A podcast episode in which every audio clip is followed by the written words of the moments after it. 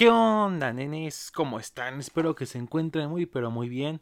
Yo soy Luis Flores y bienvenidos a un, eh, una sesión más de la Quelarra del Chico Friki, el podcast donde cada semana hablamos de cosas frikis, geeks, cine, videojuegos, series, etcétera, etcétera, ¿no? Y bueno, pues ya se lo saben, es sábado de podcast, el mejor día de la semana.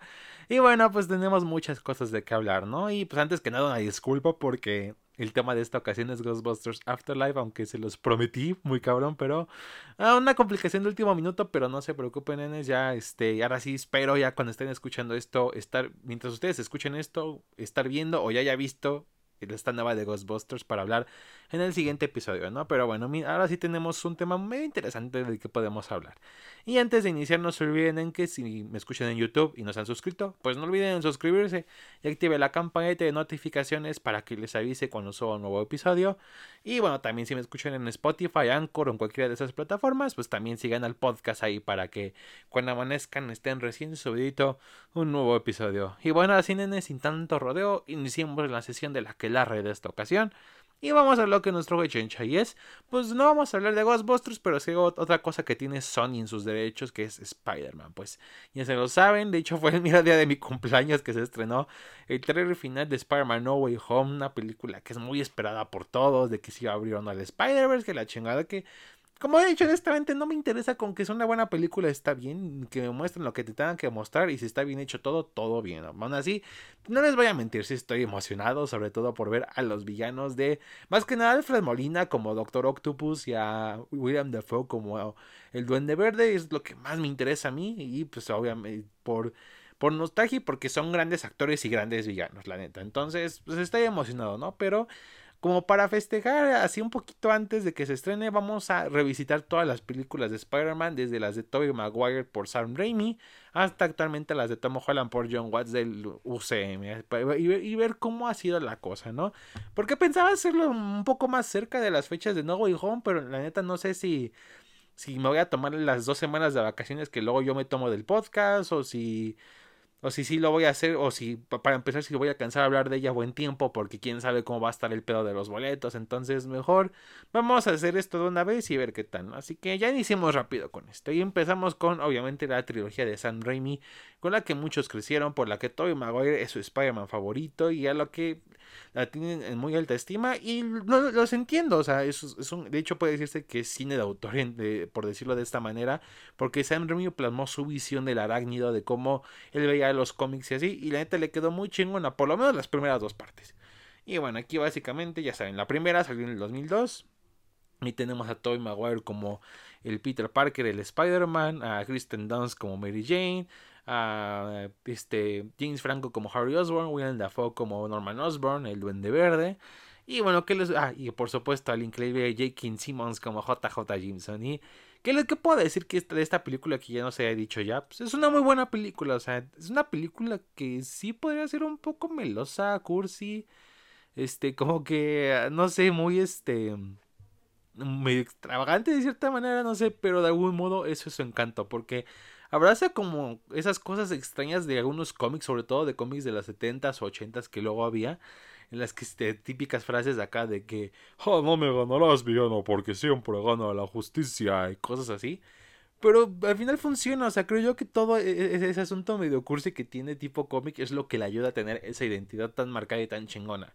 La verdad le funciona mucho a su favor, creo yo que sirve gracias al director, porque creo yo que esta, esta cosa, estando en manos de un director que no le sepa, más que nada, ni, ni sepa hacer cine y ni sepa qué onda con los cómics o los personajes que está adaptando, pues sí estaría, daría un pésimo resultado, ¿no? Pues ya, pues cosas como la película de Daredevil con Ben Affleck o la de Catwoman con Halle Berry pues hablan por sí solas, ¿no? Pero ese es el punto, o sea, creo yo que creó una buena identidad, sobre todo con todos sus personajes, creo yo que todos se sienten muy, muy humanos, se sienten muy ad hoc y son muy empatizables.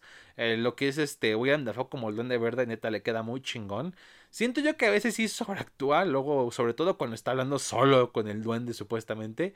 Pero al final creo yo que eso ayuda a hacerla una interpretación muy icónica. O sea, normalmente me quejaría de este aspecto, pero aquí creo yo que le ayuda mucho. O sea, También lo que es Tobey Maguire creo que hace súper bien, como, tanto como Peter Parker como Spider-Man, en las frases que dice, de cómo obviamente se sienta la diferencia entre el Spider-Man que es más seguro y Peter Parker que es un poco más tímido. Kristen es como Mary Jane lo hace bien, pero siempre he sentido que la neta este personaje ha sido el más débil de toda la trilogía y lo van a ver mucho porque más en la tercera. Pero aquí está bien, nada más es como el interés romántico de Peter Parker, pero yo creo yo que funciona muy bien. Sobre todo la escena del beso en la lluvia, que es igual súper icónica. Entonces, creo que en, su en el papel que toca está todo bien. Mi único pedo es con James Franco como Harry, porque aunque tiene un buen arco en el sentido de que siente que es un, más, es un padre más para Peter Parker que para él mismo, que su propio hijo y tiene pedos con él, pues siento yo que el, actor, este James Franco, como que le da hueva, no sé, como que no lo, no, no lo hace tan bien, de hecho se siente muy débil en las escenas, es como de, ah, es el, creo que es, uno de los personajes más importantes de su trilogía y en su primera aparición sí se siente muy mediocre. Ya después lo compensa, después mejora, pero aquí se siente... Y en general, pues, ¿qué más puedo decir? Daniel Elfman hace un score increíble. Cuando Daniel Elfman hacía hacer buenos scores de superhéroes. O sea, ese vato hizo el, el soundtrack de Batman del 89 con Tim Burton. Luego hace esto, o sea... ¿Qué te pasó, Daniel? Pero en general, una muy buena película. Los efectos igual muy bien hechos. Uno que otro no ha envejecido tan bien, pero es normal luego a veces, sobre todo cuando en ese tiempo se experimentaba con tecnologías por computadora y así, entonces está bien pasable, ¿no? Y en resumidas cuentas, es una gran película, me gusta mucho. Aunque siento yo que no fue el primer gran paso del cine de superhéroes. Para mí, creo que yo, esas creo que fueron Superman de, de Donner del 78, como Batman del 89 de Burton pero esta fue la que puso un precedente, ah, no en sus primeros pasos, pero en sí cómo sería el estilo, ¿no? Ese estilo un poco más de acción y eso. Sobre todo en la escena de pelea, final, que es muy íntima y muy personal porque es un padre, otro padre se puede decir para Peter, o sea, y están peleando, o sea, me gusta que, que no sea la mega explosión o que hay un chingo de ejércitos de otro planeta, o sea, me gusta que sea un poquito personal y creo que lo que le queda muy bien. Y en general todas las relaciones que tiene Peter Parker con sus diferentes, con los diferentes personajes, sobre todo con el tío Ben y la tía May. Que me gusta de hecho que la interacción final con el tío Ben sea un poquito grosera por parte de Peter, porque así sientes como, se siente el remordimiento que tiene la culpa. Entonces creo yo que funciona muy bien. Eso sí, sí me tiene un poco hasta la madre del gran poder conlleva una gran responsabilidad. Porque sé que es una frase icónica y muy bonita, pero no mames, nada más. No saben otra pinche frase de Spider-Man, nomás. Sí cansa un poco, o sea. Espero neta no la digan en la película de No Way Home. O sea, neta, espero que no la digan. Sonaría muy culero de mi parte. Pero neta, que se quede en el universo de Remy. Porque ahí funciona muy bien y es muy icónica. No la echen a perder. Por favor. Pero bueno, años después, como dos años, sale en el 2004 Spider-Man 2, que mm, es la, para mí la segunda mejor película de Spider-Man. Ahorita les digo cuál es mi favorita. Pero bueno, básicamente aquí pues continuamos la historia de Peter Parker. Ahora pues tiene que arreglárselas sin el tío Ben. O sea, tiene que ayudar a sostener a la familia con esta, esta la tía May y todo este pedo. Pero obviamente ya está, iniciando la universidad y conoce al doctor Octavius, ¿no? Que está creando una máquina, tiene sus tentaculitos para controlarla, pero se sale de control y... Vale madre si se convierte en Doctor Octopus, ¿sí? ¿Qué les puedo decir?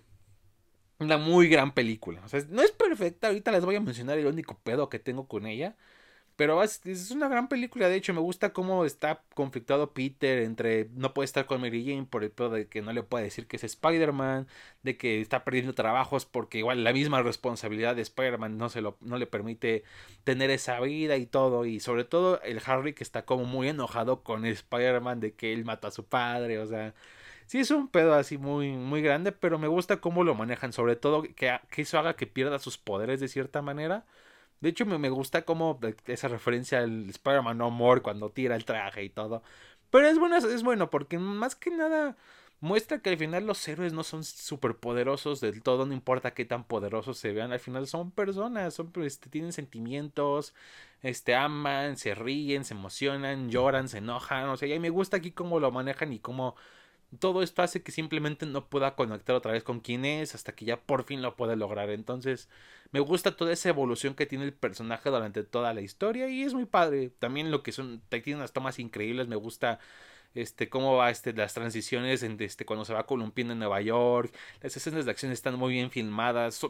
Por algo la escena del tren es muy chingona porque neta está muy bien hecha de cómo pasamos del banco hacia el tren, luego cuando neta detener el tren y de hecho es muy, hasta es muy bonita la parte cuando los cuando no dicen su identidad y, definen a Peter del Doctor Octopus, o sea, está está muy chingón como este y de, eso llegamos a Harry que se sorprende de que Peter Parker su amigo tuvo que ver con la muerte de su padre, o sea, está todo muy muy muy bien.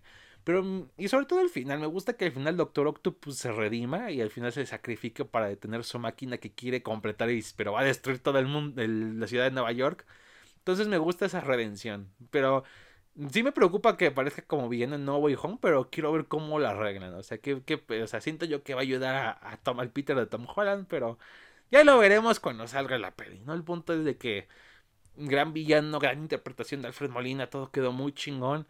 Mi único pedo es con este.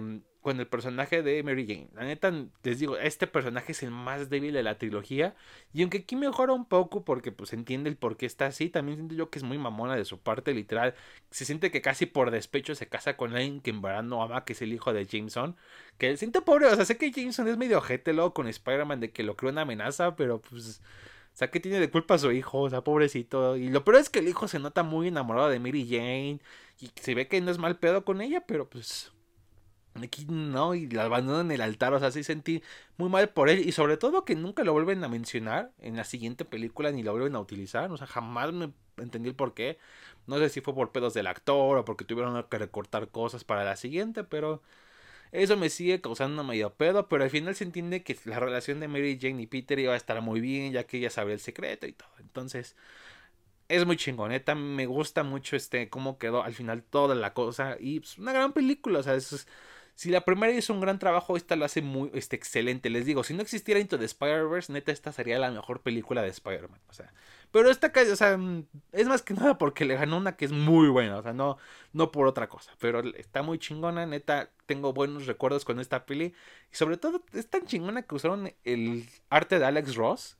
Que para quien no sepa quién es Alex Ross, o sea, es un dibujante muy bueno de cómics. Neta, sus dibujos son literal arte. O sea ha dibujado en Kingdom Come y The Great Superheroes por parte de DC y ha dibujado en Marvel en lo que es varias portadas.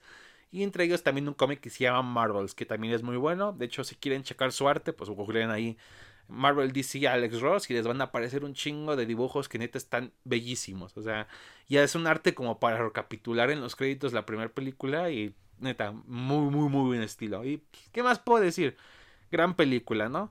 Pero obviamente, como dicen, no todo lo bueno dura para siempre y tuvo que llegar Spider-Man 3. Y hay mucha controversia con esta peli porque ha sido muy hateada en su momento, pero últimamente por nostalgia ha sido muy amada. O sea, y siento yo que eso está ah, nublado el juicio de la gente de lo que es esta peli. O sea, si te gusta, está bien. O sea, inclusive en su tiempo a mí me gustó. Yo cuando era niño vi los trailers y las promociones que había, porque había un boom. O sea, era una película que estaba vendiendo muy cabrón. Los pósters están muy buenos, la neta. Y se había mucha emoción. Yo me acuerdo que la vi un día después de su estreno y había un chingo de gente en el cine para ver Spider-Man 3. O sea, yo estaba, así súper emocionado, ¿no? Y al final del día, pues, o sea, de niño sí me la salí y dije, ah, qué chingona película. Pero creces y te das cuenta que no es perfecta y que al contrario es una mamá. O sea, y es neta, es una porquería de película. O sea, que siento yo que no es tanta la culpa de San Raimi, sino parte del estudio. Porque más que nada la historia tiene que ver con que eh, él originalmente quería meter a lo que era el nuevo Duende Verde, que era Harry Osborn, y a Sandman. Pero el estudio lo estaba presionando para meter a Venom. Pero el pedo es de que Sam Raimi la neta era un villano que no le interesaba, nunca había, no conocía mucho de él, sabía que era un villano de Spider-Man y está ahí, pero pues, no, no cobraba sentido que lo metiera. Y de hecho él tenía en futuras ideas meter en otras películas, que era Black Cat, al buitre, a Misterio en un cameo, o sea, tenía otros, otros planes, pero al final Sony lo presionó, curiosamente uno de los que los presionó fue Kevin Feige, el de el actual director del UCM, solo digo, entonces hubo mucha presión en eso, ¿no? Para traer dinero. Que al final sí funcionó porque fue un gran punto de venta y fue, creo yo, que lo que atrajo mucha gente a las salas de cine en ese tiempo. Pero el resultado se nota muy cabrón. Y de hecho siento yo que el pésimo desempeño de Venom se debe a que Sam Raimi neta detestaba al personaje y no... Como que le valía madre lo que hiciera con el simbionte y Venom. O sea, no le importaba. O sea... Y se nota mucho en el resultado final. O sea, inicia bien la peli, pero...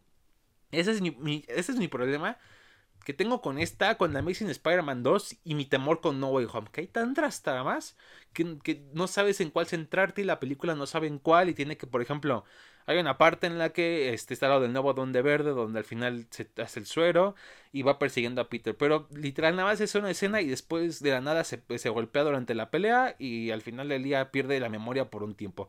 ¿Esto para qué es? Pues para dejar en stand-by la trama de Harry Osborn, porque no pueden tenerla todo el tiempo.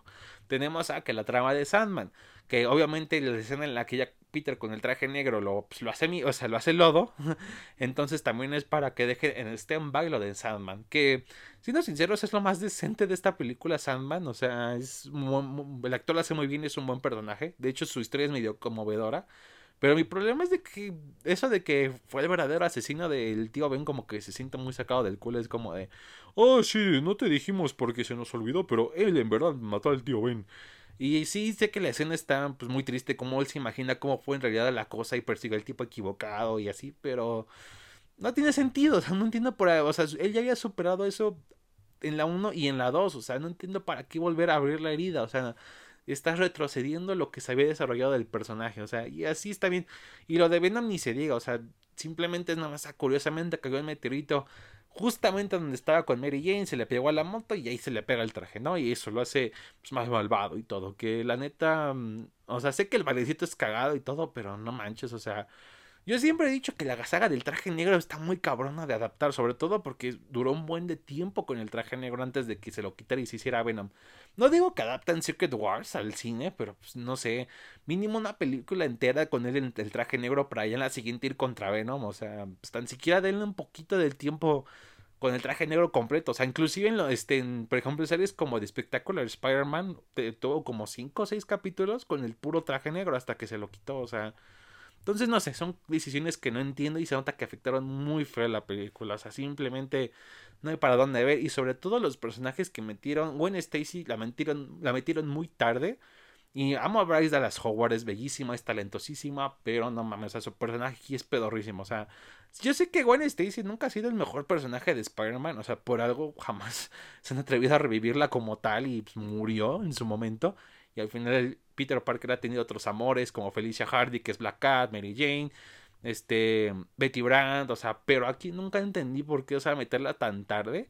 Y se siente la verdad muy de más. O sea, o sea, el hecho de que esté Gwen Stacy ahí no afecta nada. O sea, tú la puedes quitar y como tal la afecta. Solamente que Mary Jane y él tengan un pedo porque él se besó con la, este, mientras era Spider-Man nada más por, por puro mame que había entre la gente. O sea, no entiendo. O sea, lo mismo pasa también con este, Eddie Brock. Eddie Brock es un pésimo personaje y pésimo actor el que escogieron.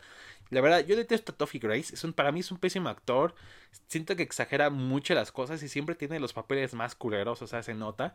O sea, para empezar, está en Depredador. Es una película que detesto del universo de Depredador. Está también en el peor corto que tiene Love, Dead and Robots en su primera temporada. Y está en esta mal. O sea, para que vean que ese voy es sinónimo de mala suerte. O sea, se darán que lo odio, pero pues es que la neta es la imagen que me da. Porque todo lo que he consumido con él se me hace pésimo. Y aquí no es la excepción, sobre todo porque te lo ponen muy prepotente y todo. Y sé que Eddie Brock me había sido así, entre comillas. Pero no quite el hecho de que al final es un periodista. De hecho, yo creo. No me gustan mucho las versiones de Venom de Tom Hardy pero se siente un poco más auténtico en esas versiones que en esta. O sea, aquí se siente muy me. Y sobre todo que neta no es un tipo que impone. O sea, de hecho es patético. O sea, literal te lo ponen así. O sea, se cree el galán, pero las chavas ni le hacen caso. Supuestamente es un novio de Gwen, pero hasta ella misma dice que nunca han sido nada, solo fue un café. O sea, ese tipo de cosas no cuadran. Sobre todo si este boy es tu antagonista, de tus antagonistas principales, no cuadra que sea así. Y hablando de los principales, pues fuera, fuera de JJ Jameson, que sigue siendo muy gracioso y muy chingón todos están del culo. O sea, Peter Parker jamás entendí la involución que le dieron. aparte de del tío Ben. O sea, el, hecho de que se porte tan mamón, inclusive antes de tener el traje negro, que sé que por el traje negro es así a cierto punto, pero antes de hacerlo, se pone muy mamón, se, muy, se pone muy creído y así, muy poco empático. Y Mary Jane es una hija de la chingada, o sea, le va mal en la vida, pero prácticamente tiene sentido porque a Peter Parker le va bien, o sea, no es por nada, pero si tu pareja no le va tan bien en este momento en la vida y de la nada, como a ti te va bien, se siente molesta, pues yo, ahí es una red flag muy cabrona. O sea, y aquí la relación es toxiquísima, madres, y de hecho está horriblemente, o sea, sobre todo cuando Harry recupera la memoria y lo obliga a cortar con Peter, o sea, no tiene sentido porque en esa escena hasta Harry Osborn está muy de lejos, no creo que esté escuchando y fácilmente Mary Jane le podrá decir. Entonces son un chingo de cosas que neta no eh, arruinan por completo y lo único que está ahí para el final es para gritar en la batalla final, así de ¡ah! O sea, no sirve de mucho, por eso se me hace el personaje más débil de las películas de Raimi, o sea, no aporta mucho más que nada molestias. Ah, pero bueno. Y al final tenemos a Harry Osborn que o sea, era una trama con potencial porque la venían desarrollando desde el final de la primera, toda la segunda y eso. Pero se siente muy apresurado que le hagan el duende verde así tan rápido y sobre todo que al final se deshagan tan rápido de él. O sea, en el sentido de que lo tienen que dejar en espera porque ah, tenemos que desarrollar lo de Sandman y lo de Venom. Entonces, ah, se siente muy mal eso y es una pena porque James Franco no lo hace tan mal. Pero aún así, sobre todo porque cuando ya está al lado del lado de Peter en la batalla final, pues se siente muy padre que llega y lo salva y todo. Pero al final no, o sea, sobre todo su no tiene sentido su redención porque básicamente Peter Parker le da una putiza y le regresa una granada. Y de la nada el mayordomo le dice, ah, es que lo mató el planeador, no fue culpa de Spider-Man. Y es como de, güey, ¿sabes cuántos años este pendejo estuvo culpando a Spider-Man? Y apenas le dices, güey, o sea, que por cierto hay un chingo de escenas eliminadas de, de las veces que el actor del mayordomo no supo decir la frase y está muy cagado. De hecho, había una escena eliminada en la que este, él cambiaba de opinión porque veía una foto que estaba con Peter y con Mary Jane. Y siento yo que eso hubiera funcionado mucho mejor que.